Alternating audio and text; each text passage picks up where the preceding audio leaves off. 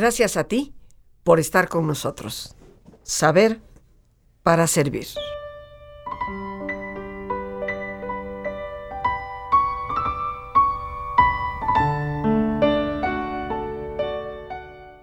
Y aquí estamos, queridos amigos, pues muy contentos en esta primera semana de este año.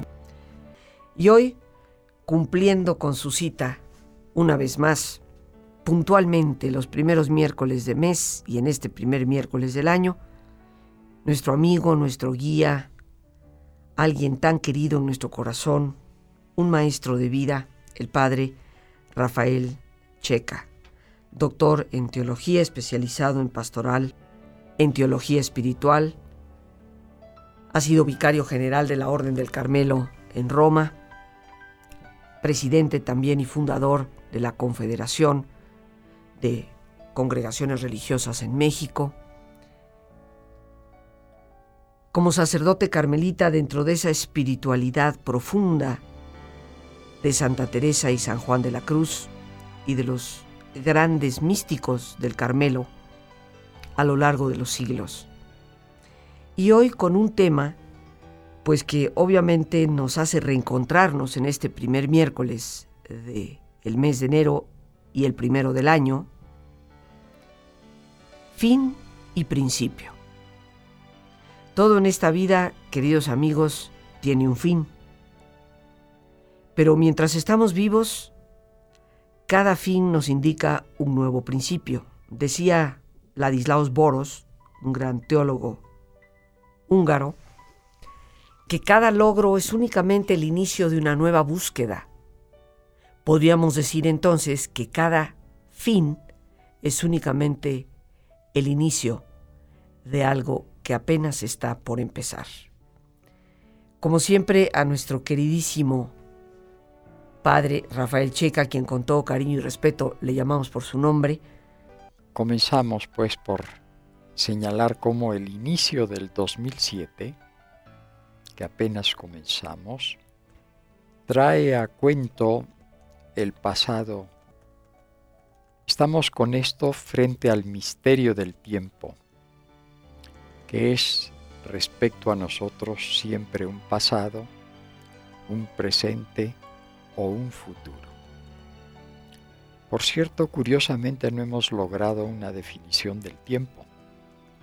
Cuando nos hemos preguntado nosotros como nuestros antecesores qué es el tiempo, decía San Agustín, si nadie me lo pregunta, lo sé. Si quiero explicarlo, a quien me lo pregunta, no lo sé. Sin embargo, los filósofos de la Edad Media ofrecen con Santo Tomás de Aquino una definición que no es propiamente definición. Decían ellos, el tiempo es la medida del movimiento según un antes y un después. De hecho, el tiempo toca a la esfera de los seres animados o inanimados. La eternidad es solo de Dios. Todos eh, estamos, sin embargo, sujetos al tiempo. Todos lo vivimos y cuando morimos escapamos al tiempo. Pero en realidad el tiempo sigue su paso inexorable. Se impone pues que nosotros nos atengamos al tiempo. Un año que pasó nos deja muchas lecciones, recuerdos positivos o negativos, hechos de vida dolorosos o alegres, conductas reprensibles o comportamientos gratificantes. Todo esto nos invita a una evaluación. Y nos decías, este, Rafael, en este programa que hemos titulado Fin y Principio, pues como el año, todas las experiencias que nos ha traído, las buenas, han sido tan buenas, las que nos han dado alegría, las que nos han causado dolor, todas son motivo de reflexión. Efectivamente, Rosita, por eso suponía yo la necesidad de una evaluación, es decir, de ese volver a nuestro pasado, pero no con desaliento, no con pesimismos, a pesar de que pues la persona humana está envuelta en el sufrimiento y en el padecimiento, pero también en las alegrías y en las satisfacciones, que son las que deben de alguna manera eh, tener mayor relevancia en nuestra conciencia.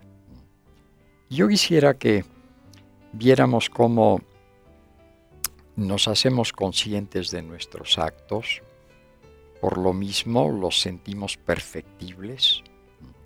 Quiere decir que siempre podemos mejorar nuestras actitudes y nuestras acciones diarias. Y parece como que el finalizar de un año es una oportunidad para, para proponernos mejorar nuestras condiciones de vida. Dios siempre está invitándonos a ser mejores. Dios y todos los que nos rodean y que nos aman quisieran que fuéramos cada día más buenos.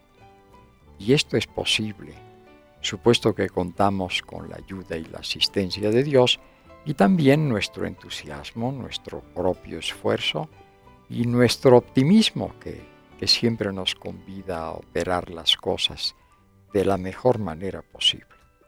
Y por eso debiéramos pensar que que hay que ir adelante con entusiasmo y que el futuro puede sonreírnos.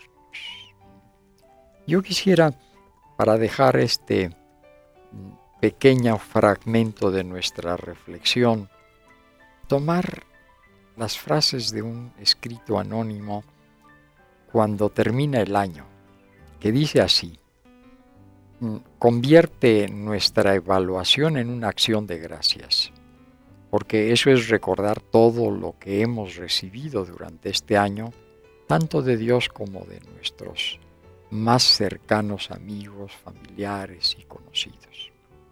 Y dice así, gracias Señor por todo lo que me diste este año. Gracias por los días de sol y los nublados tristes. Gracias por las noches tranquilas y por las eh, inquietas eh, horas oscuras. Gracias por la salud. Gracias por las penas y las alegrías. Gracias por lo que me prestaste y después me pediste. Gracias Señor por la sonrisa amable y la mano amiga, por el amor y todo lo hermoso y dulce de mi existencia. Gracias por las flores y las estrellas y la existencia de los niños y de las almas buenas.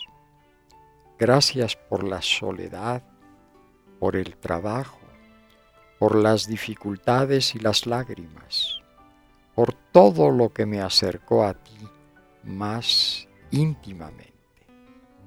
Gracias por tu presencia en el sagrario, por tu presencia en lo más interior de nosotros mismos y la gracia de tus sacramentos y de tu palabra. Gracias por habernos dejado vivir. Gracias, Señor. Esto ciertamente nos habla de que al iniciar un nuevo año, esa gratitud, ese saber valorar lo que ya transcurrió desde una visión positiva, desde una visión de aprendizaje, es lo que nos permite un nuevo inicio. Efectivamente, es justo el año que comienza el, el que puede darnos algunas sorpresas. Como creyentes debemos confiar en el Señor pero sin dejar todo en sus manos. El dejar a Dios ser Dios no nos excusa de dejar al ser humano serlo también Él plenamente. Y esto nos eh, supone una responsabilidad, ser honestos con nosotros mismos y con los demás La violencia acarrea violencia y el mal obrar trae consigo males. El año que comienza es muy prometedor y debe ayudarnos a que nosotros también prestemos nuestra colaboración humilde, nuestro grano de arena, para que nuestro país vaya adelante y marque este año con una prosperidad que todos estamos esperando y urgiendo. El año que comienza es muy prometedor. Veámoslo con optimismo, con cariño, con entusiasmo. Es un tiempo que Dios nos da como una nueva oportunidad de vida, de actitud y de acción de trabajo y de empeño, de lucha y de superación constante. Si queremos, será mejor para nosotros, para nuestras familias, para nuestro querido país. No lo dudemos. Por eso, hoy en estos días se repite continuamente entre nosotros la frase feliz año. Todos creemos en la felicidad. Todos esperamos mejores tiempos. Todos estamos pendientes de un consuelo, de una satisfacción, de una respuesta a nuestras esperanzas y a nuestros cálculos. Y estamos listos para nuestro ejercicio de relajación, en donde tendremos, como ya hemos dicho, una reflexión del Padre checa. Así que te pedimos, como es nuestra sana costumbre en este programa, para todos los que por primera vez nos están escuchando, pues terminarlo con una reflexión, con un periodo de silencio que nos ayude a interiorizar, aprender a relajarnos, a manejar nuestro estrés y realmente a llevar hacia el interior aquello sobre lo que hemos conversado. Te pedimos que te pongas cómodo y si te es posible hacer el alto completo, pues qué mejor que cerrar tus ojos. Y en una posición cómoda, con tus ojos cerrados, Respira profundamente varias veces. Toma conciencia del entrar y el salir del aire en tu cuerpo.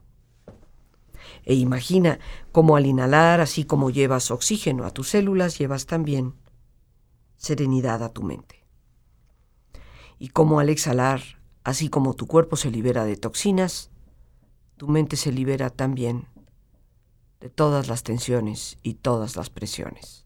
Respira profundamente.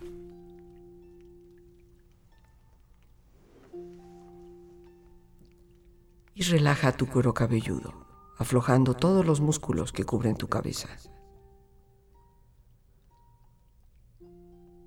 Relaja tu frente, tus párpados, tus mejillas, toda la piel que cubre tu cara.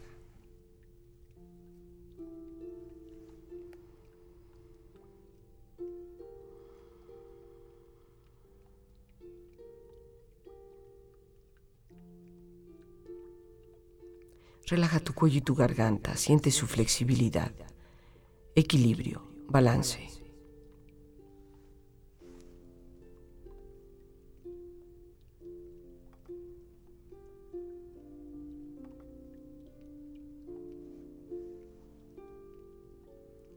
Relaja tus hombros, brazos y manos, así como tu espalda. Siente una agradable sensación que relaja todos los músculos en estas partes de tu cuerpo.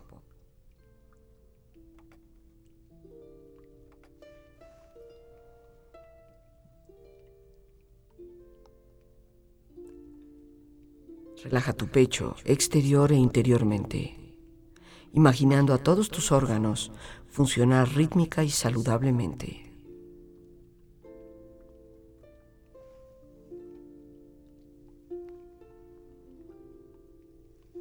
Relaja tu abdomen exterior e interiormente.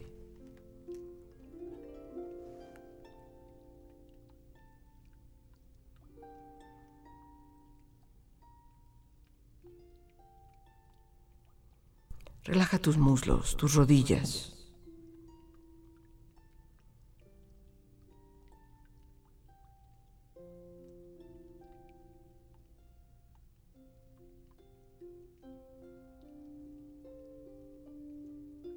Relaja tus pantorrillas y tus pies.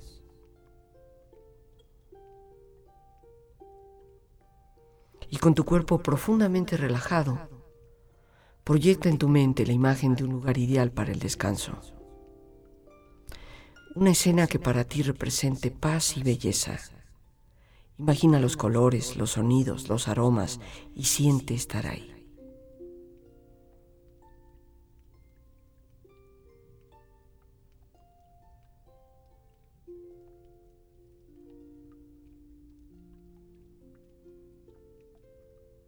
Con tu cuerpo relajado y tu mente serena, reflexiona.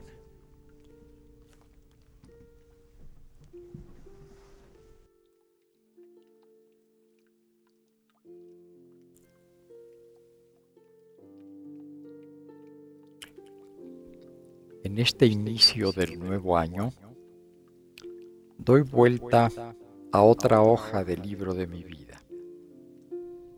¿Qué me traerá el año que empieza? Lo que tú quieras, Señor, pero te pido fe para mirarte y descubrirte en todo. Esperanza para no desfallecer en ningún momento. Caridad perfecta en todo lo que piense, quiera o haga. Paciencia, sencillez y humildad. Desprendimiento y un olvido total de mí mismo que me des lo que tú sabes que me conviene y yo no sé tal vez pedir.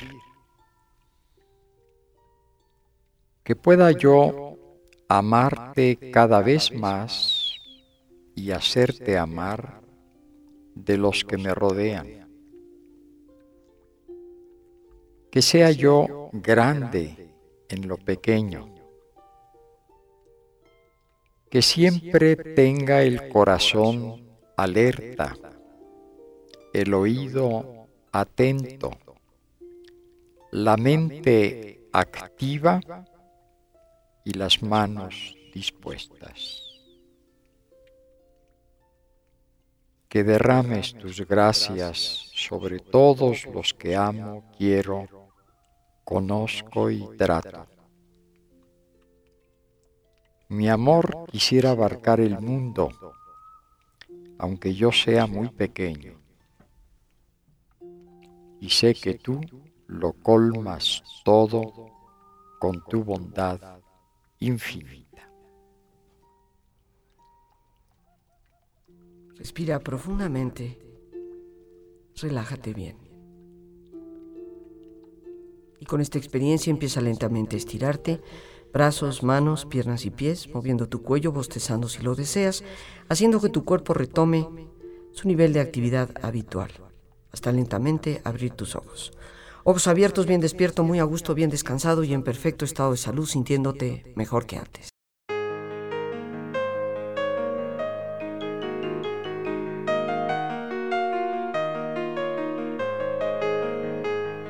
Muchas felicidades, queridos amigos, amigas que este nuevo año 2023 traiga para todos bendiciones, en salud, en paz, en amor, en alegría, en abundancia. Y yo te invito a que iniciemos el año de una manera verdaderamente profunda y extraordinaria. El día 11 de este mes de enero, a las 7 de la tarde estaré compartiendo con ustedes una conferencia totalmente gratuita. Teresa de Jesús, su vida, su historia, una introducción al diplomado que tendré el gusto de compartir a lo largo del año. Pero una conferencia que nos aporta información y profunda reflexión para un año que inicia. 11 de enero a las 7 de la tarde. Para informes puedes llamar al 55 37 32 9104. De igual forma, ese número puedes enviar WhatsApp, Telegram o Signal. Te lo repito con gusto, 55 37 32 91 04. Créeme que te sorprenderá la sabiduría de la gran mística Teresa y cómo es más que actual para la situación de hoy y las necesidades que hoy tenemos. Te abrazo con todo cariño y te estaré esperando.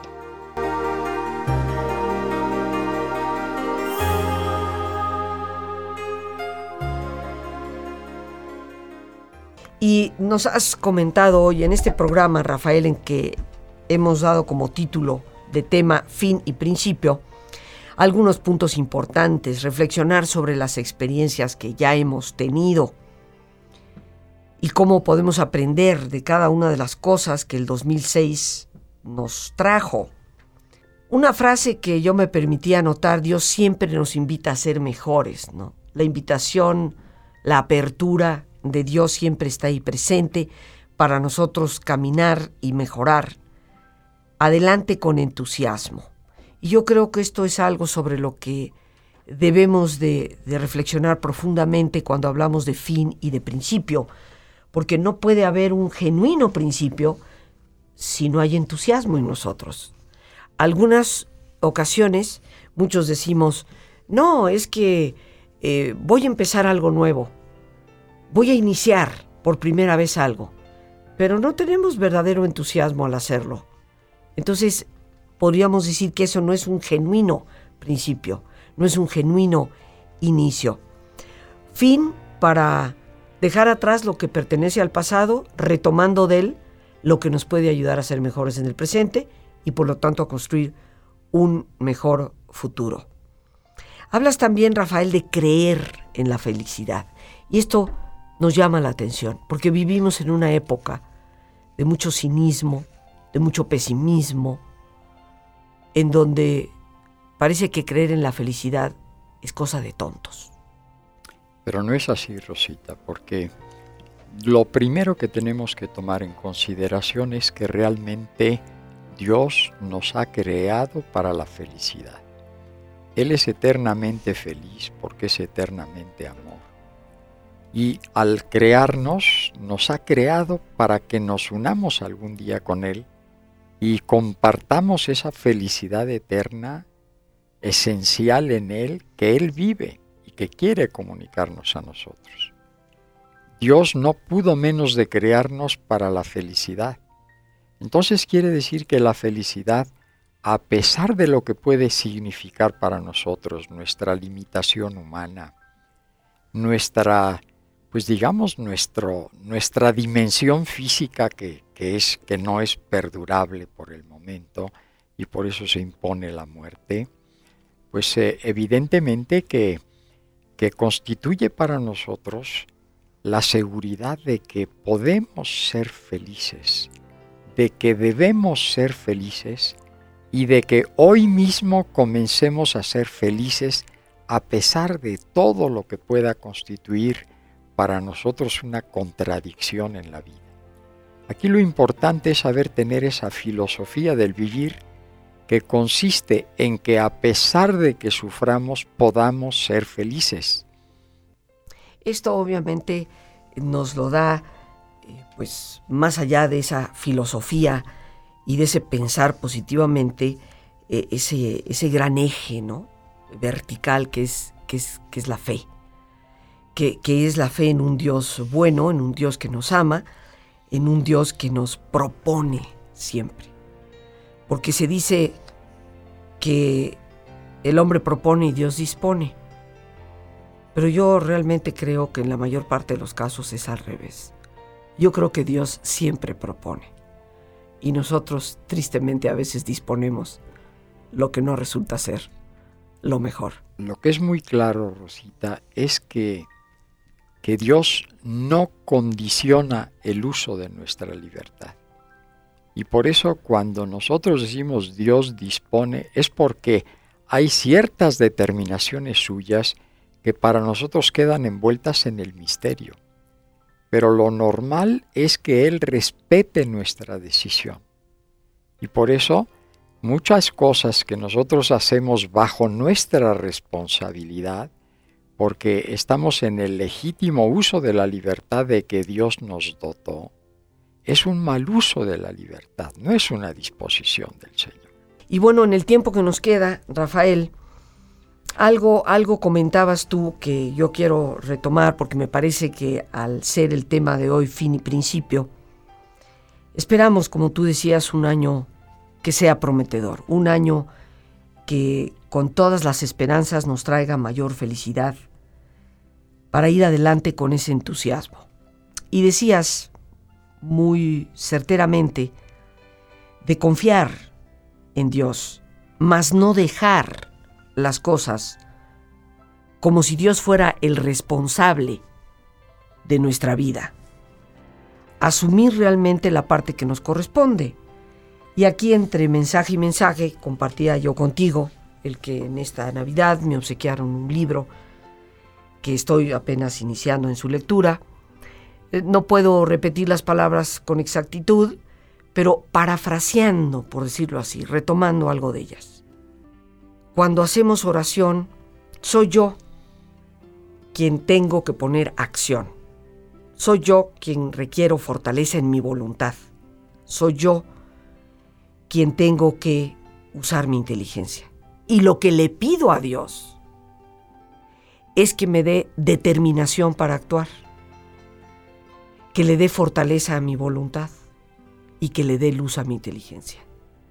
Pero soy yo en última instancia quien tiene que actuar, tiene que tener la voluntad puesta en aquello que desea, anhela y espera, y tiene que usar la inteligencia y con ello la libertad.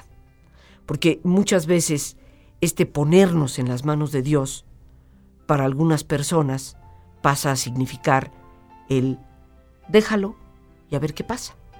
Sí, es cierto, Rosita. Yo creo que lo que hay que eh, dejar de lado definitivamente es pensar que los seres humanos, hombres o mujeres, somos algo así como un robot de Dios o un títere de Dios. Observemos que nuestro Señor al crearnos y al darnos a luz a través de nuestros padres nos ha dotado de capacidad intelectual. Es decir, nos ha dado una inteligencia con la que nosotros podamos comprender e iluminar nuestro camino. Nos ha dado una voluntad para tomar actitudes y acciones que nos corresponden a nosotros fundamentalmente. Dios nos ha dado todo lo necesario para que funcionemos como personas hechas suficientemente hábiles para poder determinar su vida. Claro que debemos contar con la oración, con el recurso a Dios, pero no es para aquello que Él deja que nosotros realicemos a partir de las facultades que Él nos dio, si no las tendríamos completamente inermes, sin función. Y no es ese la, el, el plan de Dios. El plan de Dios sobre nosotros es que nosotros actuemos por propia iniciativa bajo la mirada de Dios. Yo creo que en este año que se inicia, queridos amigos, y, y en esa oración que seguramente está en el corazón de todos para desear un mejor año en todos los sentidos, lo que debemos realmente pedir es, fe, fe firme, fe llena de confianza, fe inconmovible, esperanza, esperanza optimista, esperanza con alegría, que pueda compartirse con los demás, amor, pedirle a Dios ese amor que esté pleno de actos generosos y que sea capaz de siempre perdonar. Pedirle a Dios humildad para reconocer nuestros errores, aprender de ellos, retomar los caminos, reconocernos como instrumentos y nunca principio ni fin.